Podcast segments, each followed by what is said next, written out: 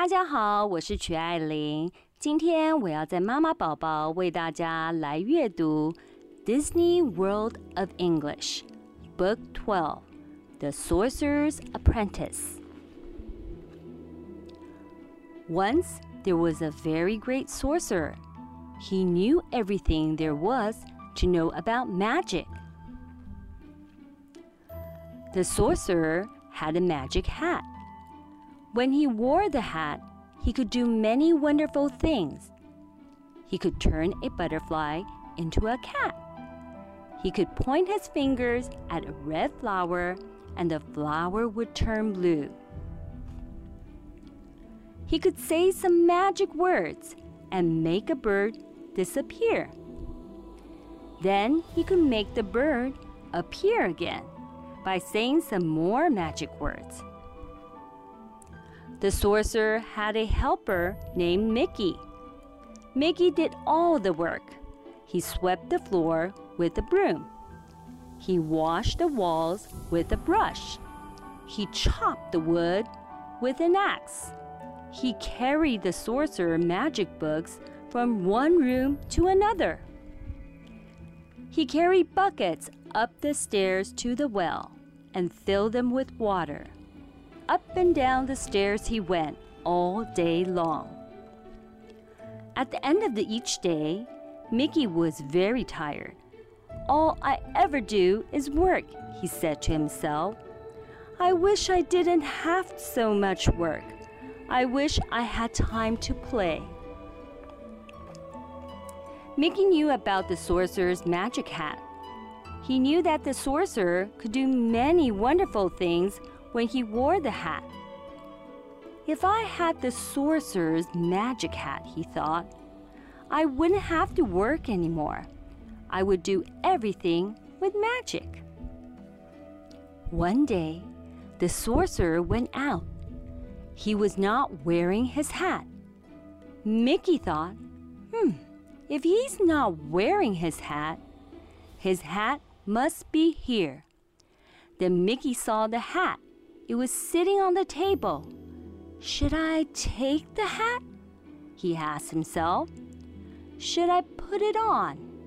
Mickey reached for the hat and put it on his head. Now I'm a sorcerer too, he said.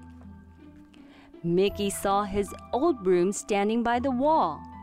I'll try my magic on that broom, he said. Mickey did what the sorcerer always did. He pointed his finger at the broom. Move, he said. And the broom did just what Mickey said. It started to move. The broom grew two feet, then it grew two arms. Mickey told the broom to pick up the buckets that were on the floor. Pick up the buckets, he said. And the broom did just what Mickey said. It picked up the buckets. Mickey told the broom to go up the stairs.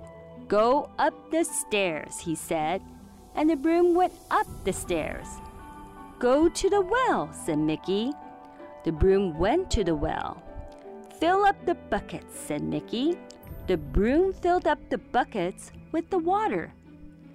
Bring back the buckets, said Mickey. The broom brought back the buckets. Pour the water, said Mickey. The broom did just what Mickey said. It poured the water. Mickey was so happy he danced around the room. Magic is easy, said Mickey. Magic is fun. Magic's the way to get the work done. From now on, he said, I can dance and sing and play all day. I won't have to work at all. Then Mickey sat down in the sorcerer's chair. He put his feet on the sorcerer's table. He lifted one finger and pointed to the broom. Work, he said, and the broom started to work. While the broom was working, Mickey fell sound asleep. And while Mickey slept, the broom kept on working. It kept on picking up the buckets and going up the stairs. It kept on going to the well and filling up the buckets with water. It kept on coming back downstairs with the bucket full of water. It kept on pouring out the water. Suddenly, something woke Mickey up. Something very cold and very wet. It was a big splash of water. Mickey stood up and looked around. There was water everywhere, and the water was very deep. Oh no, said Mickey. Then Mickey saw the broom. The broom was still working. Stop, cried Mickey. Stop working. But the broom wouldn't stop. It just kept on and on, bring water from the well and pouring it on the floor. I am a sorcerer, said Mickey. I will make you stop. Mickey pointed his finger at the broom. Stop, he shouted. But the broom did not stop. Kept on working. Mickey stood in front of the broom and held out his arm. Stop, I say, he shouted. But the broom just pushed him down and kept on working. Mickey tried to take away one of the broom's buckets, but the broom held on tight. Just as Mickey was wondering what to do, he saw his axe. Ah, the axe, he said to himself. If I can chop wood with the axe, I can chop up this broom with the axe too. Mickey picked up the axe and ran after the broom. He chopped and he chopped as fast as he could, he chopped up the broom into small bits of wood. There, he said, that's done. Now I have to clean up all this water. But then something very strange happened. The tiny bits of wood started to move faster and faster and faster and each of the pieces of wood turned into a broom until there were hundreds of brooms in the room, and each broom had arms and feet and was carrying two buckets. And each broom was filling up the buckets with water and pouring the water on the floor. Mickey stood in front of the door and tried to hold it closed. But the brooms pushed the door open and walked right over Mickey. All of the brooms kept on filling their buckets with water and pouring the water onto the floor. The water got deeper and deeper. It was almost over Mickey's head. Stop, I said, shouted Mickey. I am a sorcerer. You must do as I say. But the broom didn't stop. They kept on pouring and pouring. The sorcerer's chair floated by, Mickey's axe floated by, and so did a pillow and a bottle. Then the sorcerer's big magic book floated by. Mickey swam after it. Mickey opened the book and started to look through it. He looked at the page after page, but he couldn't find how to stop the broom. Poor Mickey! There was nothing he could do. Just then, the sorcerer came back. The sorcerer knew just what to do. The sorcerer knew just what to say. He lifted his arms, and all of the brooms, and all of the buckets, and all of the water went away. Only one broom and two buckets were left Mickey's old broom and Mickey's bucket.